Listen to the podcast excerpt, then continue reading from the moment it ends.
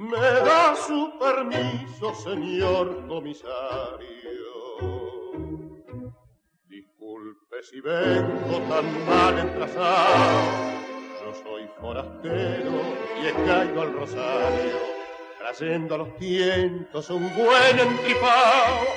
¿Acaso usted piense que soy un materero? A la Luz del Candil, das Orchester von Carlos Di Sarli, eine Aufnahme von 1956. Beim Licht der Öllampe. Mit Ihrer Erlaubnis, Herr Kommissar, verzeihen Sie meine Aufmachung. Ich bin fremd hier in Rosario. Wohin es mich mit einer ordentlichen Wut im Bauch getrieben hat. Vielleicht denken Sie, ich bin auf der Flucht.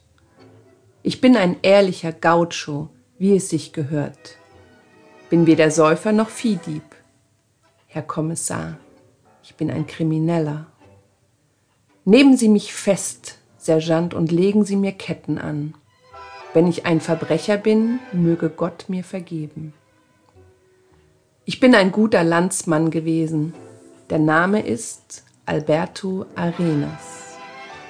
Mein Herr, ich wurde betrogen und ich habe beide umgebracht.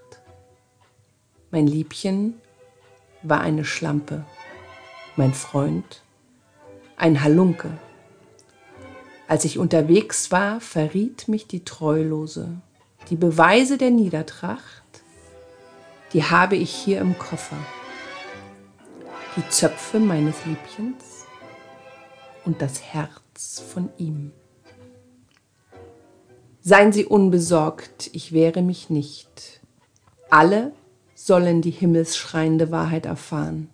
Die Nacht war finster wie ein Wolfsmaul. Einziger Zeuge das Licht einer Öllampe. Eigentlich passierte fast nichts. Ein Kuss im Dunkeln. Zwei Körper sinken zu Boden und eine Verwünschung.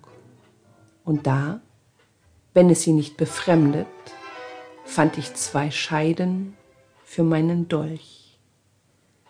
Herzlich willkommen zur 57. Episode aus In 80 Tangos um die Welt. Ein heftiger Text, ein Doppelmord und das Geständnis darüber. Dazu passt die Stimme von Jorge Duran natürlich perfekt. Er trug den Spitznamen El Cajon, das kann vieles heißen. Das ist die Kiste, das ist der Schrank, aber das kann auch der Sarg sein. Als er das erste Mal in den 40er Jahren bei Di Sali gesungen hat, war seine Stimmlage sehr ungewöhnlich. Das war eigentlich die Zeit der Tenöre. Und Duran ist ein Bassbariton, deswegen dieser Spitzname. Ab 1956 bis zum Tod von Carlos Di Sali singt er ein zweites Mal in diesem Orchester. Das ist die Zeit, als Carlos Di Sali eigentlich zur Reife gekommen ist. Also man hört das Orchester in seiner vollen Pracht. Er hat großartige Musiker und er hat seinen Stil einfach sehr entwickelt. Dazu passt natürlich Duran perfekt. Das Stück ist 1926 erschienen. Der Text ist von Julio Placido Navarine und es war der Hammer.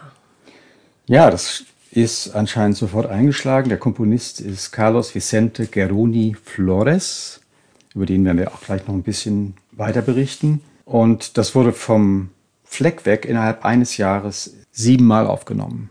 Der erste war Ignacio Corsini, dann folgte Osvaldo Fresedo, Roberto Firpo, Carlos Gardel sogar zweimal, Lomoto, Canaro, die üblichen Verdächtigen und dann erst später weitere Aufnahmen. Carlos Di Sali hat es zweimal aufgenommen.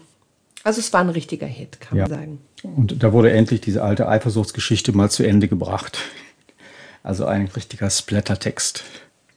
Und Duran singt übrigens auch den ganzen Text bis zum bitteren Ende. Carlos Vicente Geroni Flores hat das Stück geschrieben, also zeichnet sich für die Musik verantwortlich. Das war ja ein kleines Wunderkind. Das stimmt. Wie viele seiner Zeitgenossen, die sich der Musik gewidmet haben und dann irgendwann beim Tango gelandet sind, war er ein früh begabtes Kind. Geboren 1895 in Buenos Aires, hat es ihn schon ganz früh nach Brasilien verschlagen. Er hat zunächst in Buenos Aires Violine und Klavier studiert, hatte ein Stipendium im Konservatorium Williams. Das ist uns schon öfter mal vorgekommen als Ausbildungsstätte für angehende Tango-Musiker und landete 1906 mit elf Jahren in Rio de Janeiro. Dort gab es einen Ableger vom Conservatorio Real de Lisboa, also ein berühmtes Musikinstitut aus Lissabon, hatte eine Dependance in Rio de Janeiro. Dort hat er studiert und hat dort mit 16 den Titel eines Professors für Klavier und Geige bekommen. Im Jahr darauf hat er in Buenos Aires die erste Violine in einer Orchesterkompanie der Stadt Mailand übernommen und war 1913 mit 18 der erste Argentinier, der noch vor dem Ersten Weltkrieg den Tango nach Europa gebracht hat. Er ist damals mit Enrique Saborido, auch einem Pianisten, nach Paris, Antwerpen, Brüssel, London gereist. Und Enrique Saborido ist dort als Tänzer aufgetreten. Das ist der Komponist von La Morocha, auch kein Unbekannter. Also Flores und Saborido beide waren die ersten Tango-Botschafter Argentiniens in Europa und sind dann 1915 bei Ausbruch des Ersten Weltkrieges zurück nach Argentinien auf dem Dampfschiff Tubantina. Wieder zurück in Buenos Aires arbeitet er als Solist, arbeitet in Orchestern wie zum Beispiel bei Arturo Bernstein, den kennen wir als El Alemann, ein Bandonionspieler und Bandonionlehrer, der die erste Bandonionschule geschrieben hat. Und übrigens, El Alemann-Schüler erkennt man immer daran, dass sie das Bandonion auf ihren Knien ganz klein halten, im Gegensatz zu Arolas-Spielern, die nämlich das Bandonion wahnsinnig aufziehen und so richtig einhermachen mit dem Instrument. Und dann ging es auf Tournee, auf Welttournee. Ja, zuvor hatte er 1919 noch sein erstes eigenes Orchester mit Leuten wie Luis Petrocelli, der später der Leiter vom Orchester Tipica Victor war, Carlos Macucci, bekannt als Mitspieler von Julio De Caro. Also wirklich in guter Gesellschaft. Und dann kommt eine ausgedehnte Tournee, zunächst nach Montevideo, nach Rio de Janeiro, auf die Kanarischen Inseln, nach Afrika und nach Europa. Eine große Band. Unterwegs brennt der Manager durch mit der Reisekasse das ist das Ende der Tournee. Das Orchester löst sich auf, die Musiker verstreuen sich in alle Winde. Und unser Held, Carlos Vicente Geroni Flores, strandet in Lissabon, wo er zunächst als Klavier- und Gesangslehrer sein Dasein fristet. Und dann tauscht er sein Musikinstrument gegen den Pinsel. Genau, also mit der Palette, sagen wir mal. Also er entdeckt die Malerei.